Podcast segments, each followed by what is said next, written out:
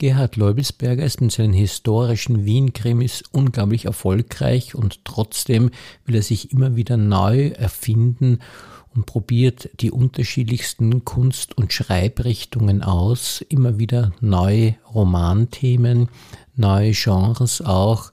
Auch in Italien lässt er manche Krimis spielen, manchmal brutaler auch, als seine Fans es vielleicht gewohnt sind. Dann macht er wieder ein Buch über Kochrezepte, versucht sich auch in der Dada-Kunst sehr erfolgreich, ist Lyriker, Musiker. Also ein sehr interessanter Gast für unseren Bezirkspodcast.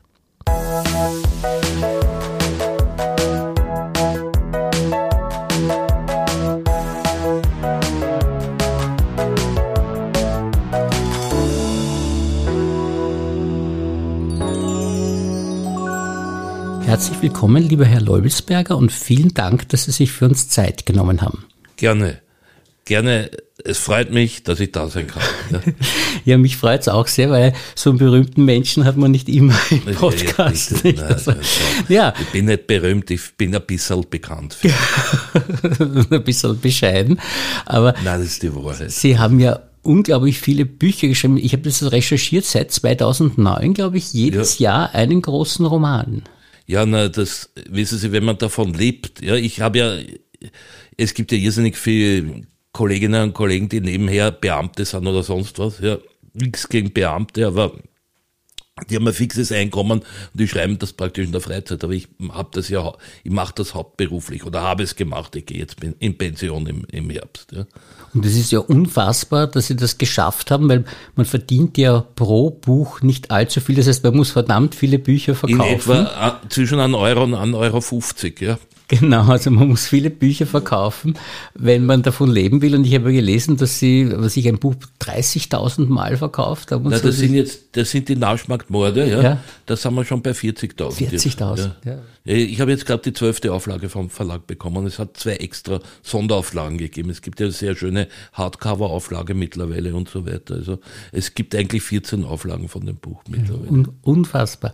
Ja, aber wollen wir mal. Das sind keine Riesen. Entschuldigung, da muss ich gleich unterbrechen. 14 Auflagen, ja. Bei der Joan K. Rowling, ja. Also beim Harry Potter waren 14 Auflagen, das waren jeweils, was weiß ich, 100.000 Stück oder was, ja. Aber bei mir sind das immer, also in meinen Dimensionen sind das 1000, 1500 Stück. Also Sie sind kein Millionär. Nein. Aber ich habe Gott sei Dank es immer durch Schreiben geschafft. Also Essen und Trinken mir zu leisten und auch hin und wieder zum Heurigen gehen, zum Beispiel im Mauer hier. Wunderbar. Und Sie sind ja, wie gesagt, da wesentlich besser als äh, Kafka und äh, Grillbarzer zum Beispiel, weil die ja Autoren sind, die nebenbei immer arbeiten mussten und ja, dann immer dann auch schreiben mussten oder wie auch immer. Und Sie konnten sich also leisten, dass Sie das tatsächlich... Ist jetzt, heute, entschuldigen ja. Sie, Sie schon wieder unterbricht, das ist bei vielen Autorinnen und Autoren so, dass sie daneben auch arbeiten. Müssen sie ja. arbeiten, ja, genau. Ja, ich habe jetzt zum Beispiel, ich mache ja, ich moderiere und programmiere die Literatur im Café Museum. Ich habe jetzt den Mario Schlembach dann äh, da äh, nächstes Mal und im April und, und der arbeitet als Totengräber nebenbei. Also das hat er von seinem Vater übernommen. Heißt sein Buch, sein neues heißt ja auch heute graben. Also das, nein, nein, der Mario arbeitet, damit er überleben kann, auch als Totengräber in seinem Heimatort. Das kann aber auch ganz inspirierend sein. Vor allem Sicher. Totengräber ist natürlich überhaupt ein guter Beruf, glaube ich, wenn man dann was schreiben will. Besser vielleicht als manche andere, äh, wo es nicht so ja, spe speziell zugeht, sage ich mal. Aber bei Ihnen ist es so, dass Sie mehr oder weniger jetzt unter Anführungszeichen nur schreiben? Und wo bekommen Sie denn Ihre Inspirationen her, wenn Sie jetzt keinen Beruf daneben haben wie Totengräber, wo Sie muss was ich glaube, für Inspirationen muss man nicht unbedingt Menschen eingraben. Also, das, das glaube ich, ist keine, Voraus keine Vorbedingung oder keine Voraussetzung. Ähm, nein, ich, ich habe mir immer ein sehr waches Bewusstsein bewahrt. Da haben wir vorher schon, bevor wir uns da jetzt angefangen haben mit dem Podcast, haben wir ja kurz geredet. Ich glaube eben, es ist wichtig, dass man sich das als Kreativer generell sich das Kind in einem selbst bewahrt. Und wenn Sie Kinder beobachten, die schauen sehr viel, die staunen sehr viel und die können auch ins Nahenkastel schauen. Ja? Und das, alle drei Dinge habe ich mir bewahrt, ja. Und meine Eltern haben immer geschimpft, schau nicht schon wieder ins Norrenkastel und so. Ich habe mir gedacht, habt mich gern, ja. Also das. Ja, weil Sie arbeiten ja, wenn Sie ins Norrenkastel schauen. So ist es, ja. Und ich, speziell ich, bin ein, ein Schriftsteller, also der im Kopf arbeitet. Ja. Ich, wie oft bin ich da in, äh, bei einem Heurigen in Mauer gesessen, ja. Ich habe nichts mitgehabt, also kein Kuli, kein, kein Zettel, nichts. Bin gesessen, hab die Leute angeschaut, hab plötzlich eine Idee gehabt, ja, hab mir noch ein Viertel bestellt, ein früher Viertel, also heute krieg, bestellt man sich ja nur mehr Achteln, aber mit dem Alter vertragt man eh weniger. Äh, aber äh, haben wir noch ein Glas Wein bestellt, hab und habe dann angefangen, Geschichten zu sehen. Habe ins Nahenkastel geschaut, beim Heurigen, das kann man ja sehr gut, wenn man in einem Eck in an einem Tisch sitzt ja, und so still seinen Wein beißt, wie man früher gesagt hat, ne, als Weinbeißer still irgendwo sein, sein, sein Wein genießt, da kann man wunderbar ins Nahenkastel schauen und rundum geht das Leben weiter ja, und, und man kann es auch ein bisschen beobachten, da kriegt man dann noch eine, eine Idee und so weiter. Das ist wunderbar, das ist wunderbar.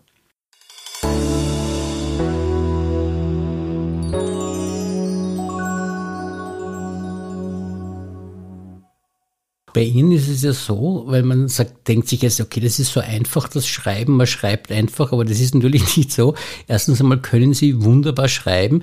War das von Anfang an schon so, dass Sie also als Kind schon gemerkt haben, dass Sie ein Talent zum Schreiben haben oder haben Sie sich das später dann erst trainiert? Das ist kein Merken, wissen Sie, das, bei mir war das immer so, dass das war ein Drang. Ja. Ich habe mit 15, 16 wie verrückt zum Beispiel Lyrik zu schreiben begonnen. Ich habe wahnsinnig viel Lyrik geschrieben damals und wie, wie ich 18 war oder so nach der Matura habe ich das alles verbrannt. Also so stößeweise verbrannt, weil ich der Meinung war, das ist alles Quatsch. Nein, es ist halt so, wenn man mit 15, 16 äh, Rilke und Drakel entdeckt und so, das, das fahrt dann halt ins Hirn rein, oder mir ist es zumindest ins Hirn reingefahren. Ne? Und da habe ich dann äh, halt dann so in der Art äh, Gedichte zu machen begonnen, aber das, ich habe dann mit, mit, mit 19 oder 20 habe ich Baudelaire entdeckt und das ist halt dann schon eine andere Liga, also für mich zumindest, auch inhaltlich, ja, also das, die Le Fleur du Mal, die sind schon sehr sehr zeitlos, finde ich. Also wenn es um, um, um Gelüste, um Depression, um, um die dunkle Seite in unserer Welt geht, ne, das ist das schon ein ganz beeindruckendes Buch. Und haben Sie das im Original gelesen oder in der Übersetzung? Wenn ich lange hier in, in deutschsprachigen Landen bin, ja, äh, versickert mein Französisch. Aber wenn ich mich dann wieder zusammenreiße und wieder anfange, das Original auch zu lesen und daneben aber eine Übersetzung, ich habe eine zweisprachige Ausgabe und die ist aber, die versucht, sich sehr anzugleichen an, vom Rhythmus und allem an die, an, an die Fleur de Mal und das ist also formal nach die Übersetzung richtet sich nach formalen und nicht nach inhaltlichen Kriterien. Das ist unbefriedigend. Man muss im Original lesen, wenn man einigermaßen Französisch kann, und dann muss man versuchen, man kann sich Hilfe von dieser deutschen Übersetzung holen, aber da muss man versuchen, das für sich selber auf die richtigen Inhalte, abgesehen jetzt von der Metrik und so weiter, zu bringen. Das habe ich auch bei sechs oder sieben Gedichten von, gemacht. Und die habe ich, das gibt's eh, glaube ich, in, was, in Arns and Plants. Das ist also ein, ein E-Book, das, wo Kurztexte und, und, und Gedichte und so von mir drinnen sind. Da habe ich sechs oder sieben Texte von Fleur de Mal übersetzt. Aber nicht nach der Metrik, sondern nach dem Inhalt. Großartig. Und es ist ja so, dass Sie äh, wirklich mit Talenten gesegnet sind, weil Sie ja eben nicht äh, nur, ich muss immer nur unter Anführungszeichen sagen, nicht nur äh, episch äh, orientiert sind, also äh, Erzählungen und Romane schreiben, sondern auch Lyriker. Sie haben ja wirklich auch viele Liedtexte geschrieben ja. und auch sogar ein Musical, glaube ich. Ja, ja, ein Kindermusical habe ich mitgeschrieben. Also ja, ja, das habe ich immer können. Also das ist etwas, das kommt aus mir raus. Und mein letzter Roman, also da habe ich ja beides zusammengeführt, der Mickey Cola, das ist eine Dystopie, das ignorieren alle Nechepa-Fans ganz hartnäckig, also dieses Buch, das wollen sie nicht. Äh, das ist ja über eine düstere Zukunft und über einen Musiker, einen Profimusiker, der da halt als so als Underdog durch diese zukünftige Welt geistert. Und da habe dem habe ich auch Songs in den Mund geschrieben und dann mit drei hervorragenden Musikerinnen und Musikern dann umgesetzt. Also mit Mike Neumeier, der da eh in Speising am Hirschfeldweg sein Studio hat, der ein fantastischer Studiotechniker und Komponist ist. Mit äh, Kentaro Yoshi, der war Solo-Cellist bei den Symphonikern und der ist jetzt in Pension, also der ist auch in meinem Alter. Und mit, der, mit einer jungen Sängerin, mit der Nina Streiter, die eine Wahnsinnsstimme hat. Und ich mache halt so Sprechgesang dazu. Also ich bin da praktisch, ich schlüpfe in die Rolle des Mickey Cola. Und da habe ich eben versucht, einen Roman mit meiner Lyrik zu verbinden und gleich auch mit der Musik, die ich zu diesem Roman höre. Und die Leute, die ihn gelesen haben, sagen, das ist ja wie wenn man in einen Film einsteigt, wenn man plötzlich eine zweite Dimension hat. Und bei den Texten, also bei den Songtexten ist immer ein QR-Code im Buch und das kann man sich sofort am Handy anhören. Und ich habe eine Website hinterlegt, also eigentlich eine Mickey Cola Website hinterlegt, die kann man auch abrufen, www.mickeycola in einer Wurst zusammengeschrieben.com und da kann man sich die Songs sowieso auch so an, anhören. Machen Sie diese Website selber oder? Ich habe die Idee dazu und das habe ich, das ganze Buch, es gibt ja auch Illustrationen dazu und einen ganz tollen Titelbild und so weiter. Das habe, da habe ich mit meiner Meinung nach den besten österreichischen äh, Art Director, Illustrator in dieser Szene, ja, in dieser Dystopien-Szene ist er sicher der Beste. Äh, zusammengearbeitet mit Jörg Vogeltanz in Graz und der, der ist auch ein sehr guter wie soll ich sagen, Multimedia-Mann, also der macht auch eigene Videoclips für alle möglichen Bands und so weiter. Und der hat da ganz, mit null Budget ganz kleine Videoclips auch immer zu den Songs gemacht, die teilweise wirklich beeindruckend sind, weil, wie gesagt, mit null Budget und der hat die ganze Gestaltung gemeinsam mit mir der Website gemeinsam gemacht, aber er hat es umgesetzt. Verstehe. Von mir war die Idee und er hat es umgesetzt. Weil die nämlich die Website auch sehr eindrucksvoll ist und großartig ist. Also da naja, aber da habe ich wirklich auch wieder, es hat keinen Sinn, mit schlechten Leuten zusammenzuarbeiten. Ja, ja, ja. ja also die, die ziehen ein Projekt nur runter, ja.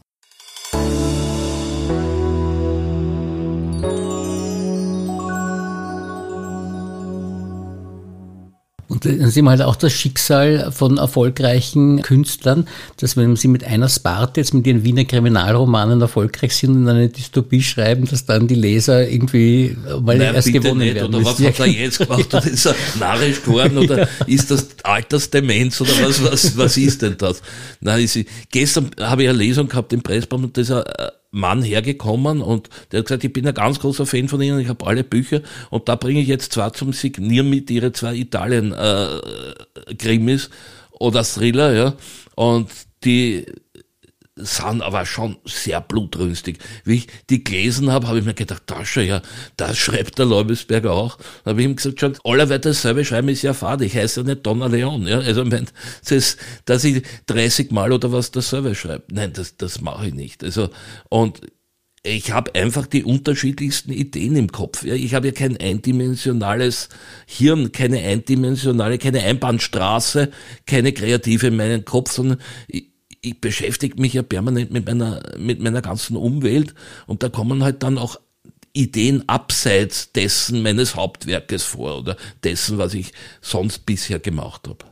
Sie schreiben eben auch wunderbar. Also man merkt, dass Sie wirklich ein großer Sprachkünstler sind, weil Sie so ein Gefühl haben für die Sprache, wenn Sie jetzt die normale Prosa schreiben und dann die direkten Rede ist bei den Wiener Romanen zum Beispiel in dieses wienerische Setzen, das Sie von Ihrer Großmutter noch im Ohr haben und das Sie wunderbar treffen. Also man merkt, dass Sie so ein Gefühl für Sprache haben, was sich offensichtlich dann auch bei den Musiktexten und bei den Lyriktexten so weiter äh, zeigt. Und da haben Sie jetzt gesagt, ist in der Jugendzeit schon durch die Dichtung das Ihnen aufgefallen, dass Sie so Gedichte schreiben können. Und Sie haben aber dieses große Talent ja auch beruflich zunächst ausgenützt. Und das ist ja auch etwas, was oft unterschätzt wird, aber meiner Meinung nach auch eine große Kunst ist, die Werbetexter. Ja, es ist, wenn man, wenn man sehr viel Lyrik schreibt in der Jugend und Song, Songtexte und was der Kuckuck was, da kommt man oft halt, oder ich bin in eine Situation gekommen, so mit 22, äh, dass ich wirklich kein Geld gehabt habe. Null. Und da habe ich per Zufall ein Inserat im Kurier gesehen, Ogilvy, eine große internationale Werbeagentur und damals waren sie sehr groß, wie sie heute sind, weiß ich nicht mehr. Aber es gibt sie noch, sucht Junior-Texter. Ich habe mir gedacht, ja verdammt noch einmal erst, versuchst das heute. Bin dann mit seinem Backen, ganz dicken Backen zum Vorstellungsgespräch bei dem Kreativdirektor, bei dem Neuen, der damals neu zu, bei Ogilvy war, gekommen und der hat sich das angeschaut, hat zum Grinsen angefangen und hat gesagt, na ja, schauen wir mal. Wenn Sie einverstanden sind, ich gebe Ihnen immer Jobs, also die wir in der Agentur auch machen und jede Woche an und Sie lassen sich was einfallen, Sie schreiben mir was und dann schauen wir das immer am Ende der Woche an. Und das machen wir mal vier Wochen lang. Aber das ist unbezahlt, gell? Also, dass er sich keine Hoffnungen machen. Na, durch diese unbezahlte Phase bin ich halt recht gut durchgekommen und nach den vier Wochen hat er gesagt, na ja, nicht schlecht, also mache ich noch einen Vorschlag. Ich habe Sie und einen zweiten im Blick, ja. Es wird nur einer den Job bekommen. Äh, arbeiten Sie einmal äh, äh, Monat gratis für mich, also, aber richtig, also dass sie laufend, also im ganzen, äh, im ganzen Agenturbetrieb da sind. Und nach einem Monat sehen wir, wer dann den Job behält ja? und dann auch eine Bezahlung kriegt, hat er grinsend dazu hinzugefügt. Und das habe ich dann gemacht, ja. Und ich war der, der übrig geblieben ist. Ja.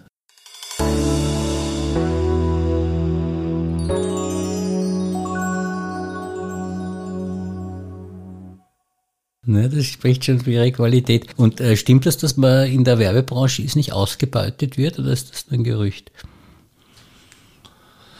Jein, jein. Also ich habe ja, ich unlängst jetzt vorgestern oder waren zwei Freunde, also sie war die Buchhalterin bei Ogilvy und er war ein Co-Texter von mir und die sind jetzt schon lang verheiratet und die habe ich jetzt wieder mal in einem Kaffeehaus getroffen, haben wir so über die alten Zeiten geredet und natürlich auch über über die Bezahlung und so weiter. Und, und da war man schon einig. Also Überstunden hat es nirgendwo gegeben. Also in keiner, ich war in drei großen Werbeagenturen, da hat es nirgendwo. Man hat Pauschalen bekommen. Ja.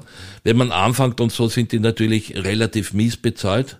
Wenn man gut ist und so kann man sehr schnell dann praktisch höhere Gehälter einfordern und bekommt sie auch oder man wechselt einfach und dann zu einer anderen Agentur, die einem einfach mehr zahlt. Also das geht dann relativ ruckzuck wenn, wenn einem der Job nicht so liegt oder wenn man nicht halt wirklich gute Ideen hat, dann bleibt man halt da irgendwo auf einem sehr niedrigen Level und da ist die Bezahlung mies und man muss trotzdem ohne Überstunden Abgeltung, also hakeln, dass die Schwarten krachen, auf gut Wienerisch. Genau, dann habe ich wahrscheinlich offensichtlich eher die schwächeren Werbeleute getroffen, die immer so gejammert haben und nicht die, die guten. Wie lange waren Sie in der Werbebranche tätig? Ich habe am 5. Mai 1980 angefangen und ich habe irgendwann 2006, 2007 habe ich endgültig gesagt, ich mache keine Werbung mehr. Mhm. Das war so Ihre Midlife-Crisis sozusagen, nicht? Naja, das war kein Midlife-Crisis. Mitte 40 oder was, ne? Nein, ich, ich habe damals also, habe ich eben meine Frau verlassen. Ja, wenn Sie so wollen. Ja, vielleicht. Ja, ja ich habe es nicht als Krise erlebt, ich habe es als Aufbruch erlebt. Ja, also, dass ich gesagt habe, okay, jetzt ist er, ich gehe auf die 50 zu und ich möchte jetzt wirklich nur mal das machen, ja. was, was, was ich will. Und ich habe mich damals, ja, Midlife-Kreises kann man dazu sagen, habe mich in meine jetzige Frau verliebt und habe gesagt, okay, ich verlasse mein Haus, ich habe da ja in Mauer ein eigenes Haus gehabt und alles und einen schönen Grund und alles. Ich lasse das alles zurück. Ich bin, habe mir eine kleine Reisetasche gepackt mit ein paar Unterhosen, einer zweiten Jeans und ein paar Leiberl und ein paar Socken und bin zu meiner jetzigen Frau gezogen in die Wohnung. Und das war irrsinnig lieb. Die hat, ist am Bankerl unten vor der Tür schon gesessen und hat mich damals erwartet. Also das war, das werde ich hier nie vergessen. Yeah. Dann habe ich mir gedacht, so, und jetzt möchte ich Werbung eigentlich auch nicht mehr machen. Und da habe ich noch ein bisschen weitergemacht, so ein paar Jahre, aber das, das waren halt dann nur mehr die Ausnahmen. Und da habe ich dann intensiv, ich habe ja damals die Nauschmarktmorde schon fertig gehabt, aber ich habe schon einmal eine Runde an Verlage ausgesendet, eine Runde äh, Manuskripte verschickt. Da waren nur Ablehnungen oder es kam gar nichts zurück. Und dann habe ich es überarbeitet und noch einmal überarbeitet. Und meine Frau hat dann mir eine, einen sehr guten Tipp gegeben, dass ich eventuell ich habe ein bisschen so, ich bin ein großer Fan damals gewesen vom Hermito von Toderer und ich habe mich so in, sein, in seine Schachtelsätze auch so verliebt. Und ich habe die, den Text grundsätzlich halt teilweise so in Schachtelsätzen geschrieben und sie hat gesagt, bitte äh, versuch den Satzbau einfacher und klarer zu machen. Nimm Abstand, nimm ein bisschen Abstand vom Toderer und so. Sie hat den Toderer ja auch sehr gut kannt und gemacht. Und das habe ich dann, das habe ich dann, das war eine weitere Überarbeitung, das habe ich dann gemacht und, und dann habe ich wieder mal eine Reihe Aussendungen gemacht, aber wieder nichts. Und dann hat mir ein Buchhändler im siebten Bezirk, der Walter Robotka, den gibt's hier noch immer in der Lindengasse, der hat dort ein kleines, einen kleinen Laden, Mord und Musik, und bei dem bin ich öfters herumgehockt, da im siebten, und haben wir plaudert und so. Und haben dann irgendwann erzählt eben von den Nauschmarktmorden und so, und, und dass das immer eine Mischung ist aus historischem Roman und kulinarischem Roman, und eigentlich die Nauschmarktmorde sind ja auch eine recht interessante Liebesgeschichte, wie das Anfang zwischen Aurelia und Josef Maria Nechepa und so weiter. Und ja, dass das halt, dass ich mich da mit dem Roman so zwischen alle Genre-Stühle gesetzt habe. Und hat er mich so angeschaut und hat gesagt, hast du schon bei Gmeiner versucht? Habe ich gesagt, Gmeiner, wer ist Gmeiner? Kenne ich nicht. Und sagt er, nein, das ist ein kleiner Verlag da in, in Süddeutschland.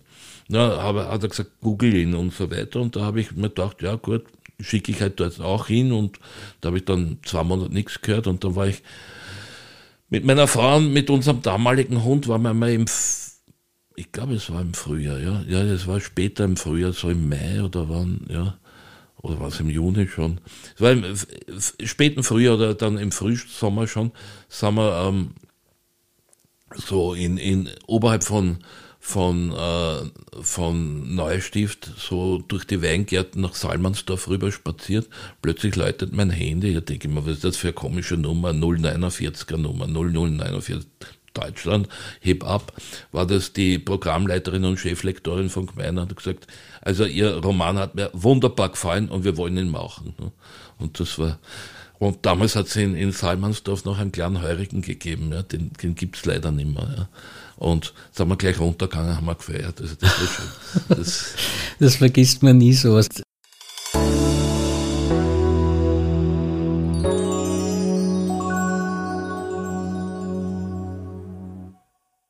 Wie Sie erzählt haben jetzt von diesen vielen Ablehnungen, das muss man auch durchhalten eben, weil das über ist 30 Ablehnungen ziemlich, bekommen. ziemlich normal eben, dass man das bekommt und es ist dann oft eben wirklich auch ein kleiner Zufall, dass man dann an die richtigen kommt, die auch geistesverwandt sind. Darum geht's, ja. Oder die, das, die Idee, die man hat mit dem Buch verstehen. Ja. Genau, ja. Und auch die Qualität erkennen, weil es ist nicht so, dass man sicherlich viel zugeschickt kriegt und so und, und dann das erkennt. Das ist halt auch oft, oft nicht so leicht. Und das ist ein großer Glücksfall, weil sie haben ja sehr viele äh, Bücher im Gmeiner Verlag herausgegeben dann, nicht? Ja, naja, ich bin mit, oder ich bin mit dem Gmeiner und Gmeiner ist mit mir gewachsen. Ja, also das kann man wirklich so sagen. Heute ist das ein mittelgroßer Verlag, also in Deutschland. Und die haben norddeutschen äh, Krimi Verlag auch dazu gekauft. Also die haben, die sind jetzt ziemlich breit aufgestellt und die haben endlich, also seit fünf Jahren jetzt oder so, haben sie endlich auch einen, einen wirklichen äh, ganz tollen Vertriebs- und Marketingchef, also mit dem ich sehr gut auskomme und der mich versteht und mit dem ich äh, Ideen besprechen kann, abgesehen von der Cheflektorin, die super ist, also mit dem ich nach wie vor wahnsinnig gut verstehe. Aber es ist halt in einem Verlag immer auch, die eine ist für die kreative Seite zuständig und der andere ist fürs Marketing zuständig. Und da waren vorher zwei Vertriebsleute, also die, mit denen ich nicht, nicht können habe, ja, und die auch meine, meine Arbeit nicht geschätzt haben und, und deswegen bin ich ja kurz dann auch zur Heimung gegangen. Bei, hab ich, ich habe ja bei Heimung auch zwei Bücher veröffentlicht und, und dann, ich bin aber dann zu Gmeiner zurückgekommen und das jetzt also mit dem Jochen und der ist ein, der, und die Claudia, das ist die Cheflektorin und Programmleiterin, die, mit den zwei bin ich total glücklich. Also. Ja, das ist schön. Und das ist auch so wichtig, dass man eine gute sind, Achse hat, ja. Entschuldigen, und mhm. die sind auch beide jünger als ich. Ja. Also das heißt, ich gehe vorhin in Pension. Also das ist auch ganz wichtig, weil es kommt nicht immer was Besseres nach. Aber geht man als Schriftsteller überhaupt in Pension? Also ich freue mich ja schon sehr auf den Oktober, wenn ich meine erste Pension beziehe.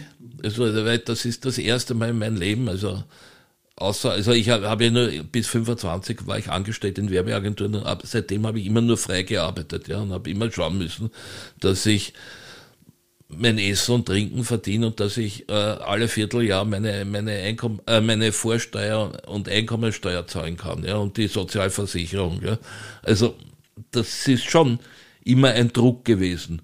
Und den habe ich Gott sei Dank jetzt dann nicht mehr. Also jetzt lehne ich mich dann zurück und kriege 14 mal im Jahr meine Pension. Also das ist schon sehr schön. Und ich habe jetzt auch zurückgesteckt. Also es gibt, wird einen allerletzten Nechepa-Roman geben. Also der spielt 1933 und der, also das ist der Nechepa, der ja 1860 geboren ist, 73. Also ein alter Mann. Also allmählich fühle ich mich auch so. Also ich bin, also mir tut immer mehr alles weh und so weiter. Und das wird alles halt, das wird kein Krimi, das wird ein rein historischer Roman und nämlich über dieses 33er Jahr, weil das ist viel zu wenig im Feuilleton und so bisher herausgearbeitet worden. Äh, vor allem aus österreichischer Sicht ist das ja sehr interessant. Es hat da ein Wochenende im März gegeben, das im Prinzip alles da in Mitteleuropa verändert hat. Das war der 5., 6. März. Der 5. März, da hat der österreichische Nationalrat, haben die drei Nationalratspräsidenten ja einer nach dem anderen äh, ihr Amt hingeschmissen. Dadurch konnte sich konnte in der Nationalratssitzung nicht mehr beendet werden. Ja. Da hat es einen Riesenstreit gegeben um einen Eisenbahnerstreik und so weiter. Also im Hintergrund. Die Hintergründe möchte ich gar nicht erklären. Jedenfalls, das Parlament in Österreich wurde am Samstag, dem 5. März, arbeitsunfähig. Ja. Und das hat die Regierung genutzt, dass sie dann ab Montag gesagt haben, wir, die Regierung, sind arbeitsfähig und wir nehmen das Kriegsermächtigungsgesetz aus dem Jahr 1917, ja, und regieren aufgrund dieses Gesetzes jetzt Österreich weiter. Und so ist Österreich also mit diesem Fauxpas, mit diesem parlamentarischen in den Austrofaschismus hineingeschlittert, geschleudert oder ja, äh, wie immer. Und am 6. März, dann am Sonntag, war ja in Deutschland die letzte demokratische Wahl und da haben die, da haben die Nazis, was weiß ich, ich habe da eine Kronen Zeitungstitelseite äh, gefunden, dann über den 6. März, da ganz groß in großen Lecken, Nationalsozialisten gewinnen äh, über 5 Millionen Stimmen dazu, ja, und, und was weiß ich was. Also fürch, fürchterlich und Hitler bleibt Kanzler. Ich recherchiere aufgrund der Tageszeitungen sehr, sehr viel. Ja. Und wie ich diese Titelseite gesehen habe, hat es mir natürlich den Magen umgedreht und da habe ich mir plötzlich gedacht, schau, das ist ein, wirklich, das war ein, ein Wochenende, das fürchterlich für die Demokratie und auch für die Welt generell war. Also in Österreich war das der Beginn oder der, der Anlass dass Österreich Richtung Austrofaschismus dann äh, geglitten ist, dass Österreich zu einem faschistischen Staat mutiert ist und in Deutschland hat ab da Hitler tun und machen können, was er wollte. Sie recherchieren da im Internet mit der Anno? Ja, bei Anno. Ja, Anno ist, ist brillant. Ich schreibe ihm jetzt den letzten Nechebau, der im, im Jahr 1933 spielt. Das ist der Prolog, also da zeige ich, wie, wie, wie das alles entstanden ist und dann die Erzählung fängt dann irgendwann Ende des Sommers an und da habe ich zum Beispiel jetzt auch diese Lokalberichte, ja, also die sind ja teilweise irre. Hat zum Beispiel in der Früh auf der Mariahöfer Straße hat es ein Eckwirtshaus gegeben, eine Ecke Stumpergassen und da hat es in der Früh eine Schießerei bitte gegeben eine Schießerei, ja. Und da lasse ich den Nachbar zufällig, also da, da wollte er auf ein Frühstücksgulasch gehen, lasse ich da vorbei marschieren und, und so. Und, und, und das, also solche Lokalberichte, da kann man dann herrliche kleine Geschichten noch in die große Geschichte einpacken, ja. Und ich hasse es, solche historischen Geschichten zu erfinden. Ich liebe es, wenn ich da auf authentische Quellen zurückgreifen kann. Ja? Also dadurch werden, glaube ich, meine Romane und meine Kurzgeschichten auch wesentlich authentischer. Wie wir vorher über meine Kurzgeschichte, da das Gespenst zum Kadolsberg gesprochen haben dass da eben, dass ich bei der Recherche und so dann draufgekommen bin, dass da eben vis-à-vis -vis von der Lange Gasse, wo sie, wo wir uns jetzt befinden, also schräg vis-à-vis, -vis, aber auf der Höhe von der Rotauner Straße eben der heurige Langnat damals war und dass der einen riesigen schönen Gasgarten gehabt hat. Da habe ich dann ein Bild gefunden im Internet und so weiter und, und, und ja, also solche Sachen, das, das, das ist dann natürlich wunderschön, wenn, wenn man da, und da fängt dann halt meine Fantasie zum Laufen an, da sehe ich plötzlich Bilder und den Kadolsberg, da bin ich mit allen meinen Hunden immer wieder spazieren gegangen, rauf und runter, bei Schnee, ein Hund, äh, da war, ich hatte ja meine Rottweiler Hündin, die Bertha, also die ist mir da, die war da ein Jahr alt und das haben wir durch einen dichten Schnee aufgestapft. Da gibt's ja so ein paar Gräben, so Quergräben, ja, und das war alles zugeschneit und ich bin so bis zu den Knien eingesunken und die Bertha war ja noch nicht sehr groß, die ist ganz eingesunken. Die habe ich da dann auszahlen müssen und sowas. Also sowas vergisst man nie, aber wie gesagt, der Kadolsberg, also den liebe ich sehr und vor allem dort wachsen wirklich wunderbare Weine. Also das ist eine der besten Lagen in Mauer meiner Meinung nach.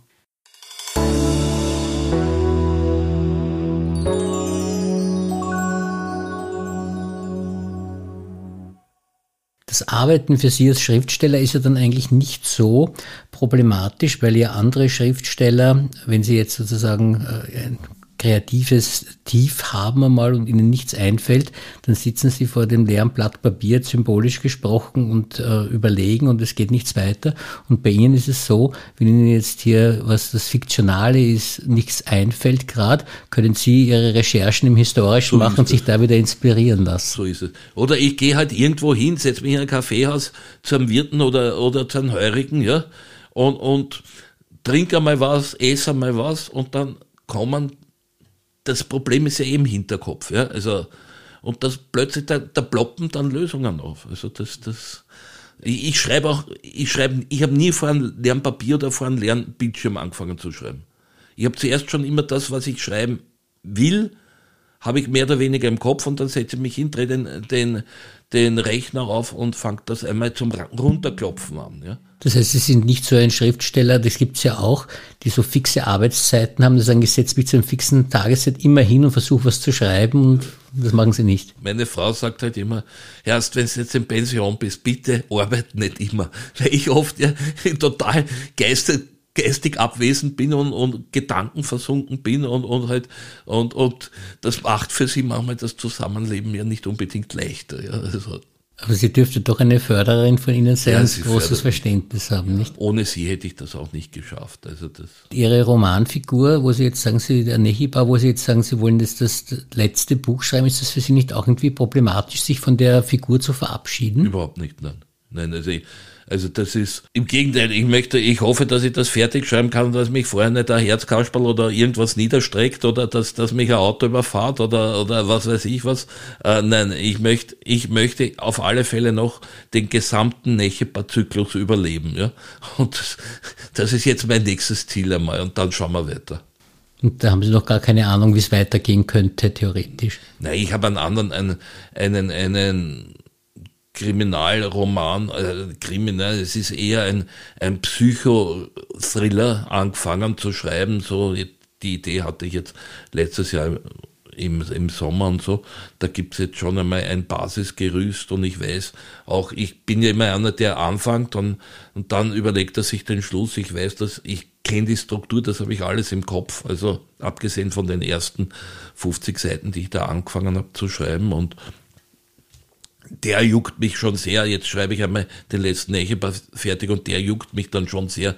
Der, ist, der spielt absolut hier und jetzt in Wien und, und der, der wird ganz wieder sprachlich auch anders als alles, was ich bisher gemacht habe. Also, mhm, so wie beim, ja. beim Mickey Kohler und natürlich wie die Nechebar-Welt, die Altwiener Welt und, und auch anders als die Italien-Thriller. Ja. Und einen, einen letzten Italien-Thriller, einen dritten habe ich auch angefangen, den habe ich, den wollte ich eigentlich schon viel früher jetzt irgendwann fertig schreiben, aber mit den, mit den ganzen Lockdowns und mit den Reise, äh, äh, Beschwernissen oder Behinderungen und, und, und, und ich hasse übrigens die Masken und ich denke nicht daran, mich in einen Flieger mit Maske zu setzen. Also ich nicht. Ja. Es reicht mal, wenn ich mich da für eine Dreiviertelstunde ins Etzger setzen muss, wenn ich aus der Stadt da zu ihnen rausfahre, ja, mit Maske auf. Also das, das ist das, die Grenze des Erträglichen. Ja.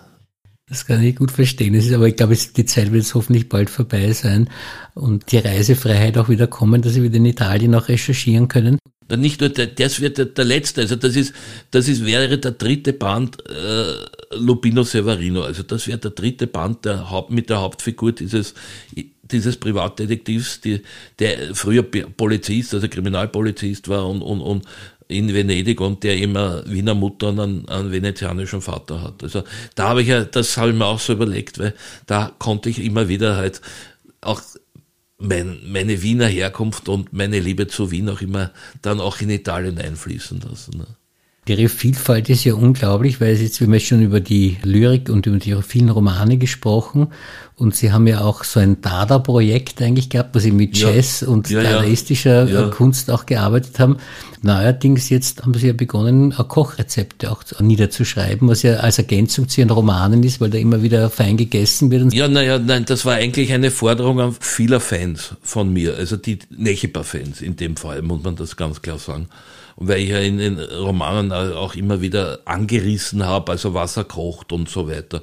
Und da habe ich jetzt einfach mir gedacht, okay, das ist eine gute Idee für ein Buch. Und da habe ich eben jetzt im Überreiter Verlag letztes Jahr im Herbst äh, Altwiener Küche, 50 mörderisch gute Rezepte von Josef Maria Necheper äh, herausgebracht. Und aus dem habe ich gestern auch übrigens im Pressbaum gelesen, weil das ist sechs, das hat sechs Kapitel, Schmankerln für Jause und Gabelfrühstück, Suppen, Fischgerichte, Fleischgerichte, fleischlose Gerichte und Mehlspeisen. Und vor jedes Kapitel habe ich dann eine Kurzgeschichte noch gestellt. Also über Nechepa, der gerade in Pension ist und der sich halt jetzt eher dann nur mehr mit dem Kochen beschäftigt.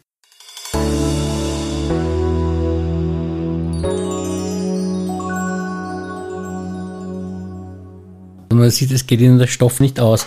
Ja, um Sie noch ein bisschen besser kennenzulernen, noch ein paar Fragen vielleicht von unserem Fragebogen zum Abschluss.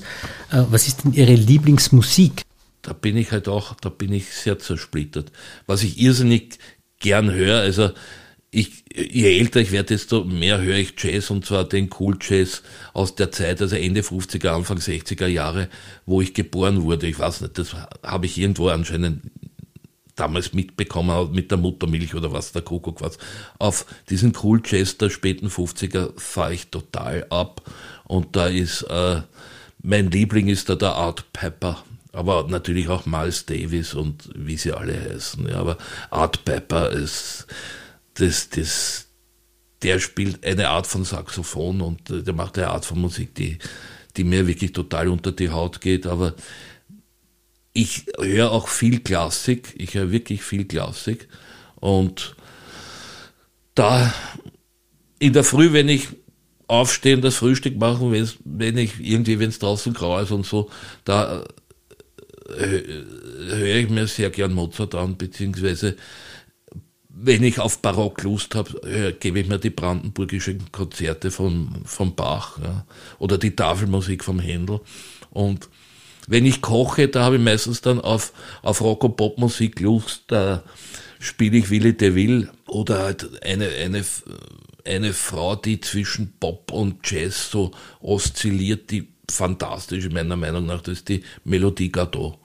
Also das sind so das, was ich im Moment höre. Also sehr weit gefächert auch. Ja. In, und gibt es einen Lieblingsfilm? Ja, Blade Runner. Super. Und früher, wie ich jünger, jünger war, das große Fressen. Also, das sind meine zwei absoluten Lieblingsfilme. Und für so unbelesene Menschen wie Sie gibt es da ein Lieblingsbuch? Ich habe jetzt ein neues Lieblingsbuch. Der Jahrhundertroman von Peter Henisch, der jetzt im Herbst rausgekommen ist. Ein fantastisches Buch, so ein ganz loser, assoziativer Kreuzzug, kann man sagen, ja. Eine Reise durch die Literatur des, die österreichische Literatur, muss man sagen, des 20. Jahrhunderts. Fantastisch geschrieben, irrsinnig gut. Ja. Mhm. Also. Ja, eine schöne Buchempfehlung. Und für einen Menschen wie Sie, der so gern kocht, gibt es eine Lieblingsspeise? ja, meine, meine Lieblingsspeise ist eigentlich das Essen generell, ja. Aber zum Beispiel gestern äh, haben wir auch, habe ich eben das Kapitel Fleischspeisen, da schreibe ich über Blunzen. Ja, alles was mit Blunzen ist, ich liebe Blutwürste, Gott. Ja. Ich habe mir letzte Woche einen Blunzenstrudel gemacht und Blunzengröstel mache ich auch oft und so. Also, oder eine, ich ziehe die Blunzen ab und tu sie melieren und tu sie ganz knusprig rausbraten, ja, also, und so weiter. Also, alles, was mit Blutwurst zu tun hat, liebe ich. Also, Sie sind kein Vegetarier. Gottes Willen. Na, ich esse irrsinnig, ich koche auch vegetarisch hin und wieder. Ja, aber halt die Altwiener Küche, bitte. Ich mache Krautfleckern, also da, ja. da richte ich das Kraut total ganz zusammenbrutzeln und braten lassen, dass es fast, fast marmeladig wird, ja. Mhm. Und das mit, mit, mit mit dem Kraut dann vermischen, ordentlich Pfeffer drauf und ich tue halt dann noch immer ein paar Speckstreifen abbraten, knusprig. Mhm. Ja. Und die kommen halt dann oben drauf. Also insofern bin ich kein Vegetarier. ja. Und ich kann mir zwar schon denken, aber ich frage jetzt trotzdem, gibt es ein Lieblingsurlaubsland für Sie? Nein, das ist schwierig. Also ich war, ich war ja mit 19, war ich anderthalb Jahre mit einer Französin zusammen und ich liebe Frankreich über alle Mausen. Also das, das, das muss ich schon auch sagen. Aber ähnlich vom Lebensgefühl her für mich, ja, das ist ja Lebensgefühl, wenn man irgendwo ist, das ist immer sehr, sehr subjektiv. Vom Lebensgefühl ähnlich ist natürlich Nord, ich sag bewusst Norditalien, ja, weil, und da das Friaul und Venetien, also das, da, da fühle ich mich schon auch sehr, sehr wohl und das ist halt näher. Also ich, meine, ich wohne jetzt meistens in Reichenau an der Rax und da sind wir über, über Glocknitz Autobahnauffahrt, sind wir dann die S, S6 fahren wir runter und sind dann relativ schnell und dann über die Murtal äh, Schnellstraßen an Graz vorbei und dann runter nach Spielfeld und dann durch Slowenien einfach durch und dann ist man schon in Triest. Also ich habe in den letzten Jahren Triest sehr, sehr gut kennengelernt und das schätze ich mittlerweile auch sehr. Und dann Ausflüge nach, nach hinten, also in die Colli und nach Kormons und so weiter. Das ist halt auch verdammt schön. Und da mit, mit dem Hund oder mit, wir haben ja jetzt zwei Hunde, mit den Hunden in den Colli spazieren gehen und so und, und irgendwo gut essen, vorher, dann nachher und einen guten Wein trinken. Das ist schon auch was sehr, sehr Feines. Und was ich jetzt dann wieder hoffentlich mit dem Ende dieser ganzen depperten Pandemie und äh, den Reisebeschränkungen, die damit zusammenhängen, dass ich hoffentlich dann machen kann. Und gehen Sie dann auch als Lyriker auf den Spuren von Rilke und Duino? Den, den Dings, wie heißt der? Äh, Itinerio Rilke, glaube ich. Ja, der Rilke-Wanderweg. Ja, der Rilke-Wanderweg, bin ich zigmal gegangen. Ja, ich auch. Ja. Also auch im Regen, also mit, mit, mit der Heidi eben und so, also mit Regenballerine und sie total klatschnass, aber das, der hat schon was. Also wenn man da von Duino da halt das Stück umgeht und das, das ist schon schön, ja. ja, das ist schön. Und wenn man jetzt einen Satz bildet, ich bin, wie würden Sie den ergänzen? Ein alter Mann. und haben Sie ein Lebensmotto? Ähm, ja, man, man, man darf nie sein Interesse an, an der ganzen Umwelt verlieren und an den Menschen, die ihn umgeben. Ja, das ist wirklich ein guter Gedanke. Vielen, vielen Dank für dieses sehr interessante Gespräch. Danke für die Einladung.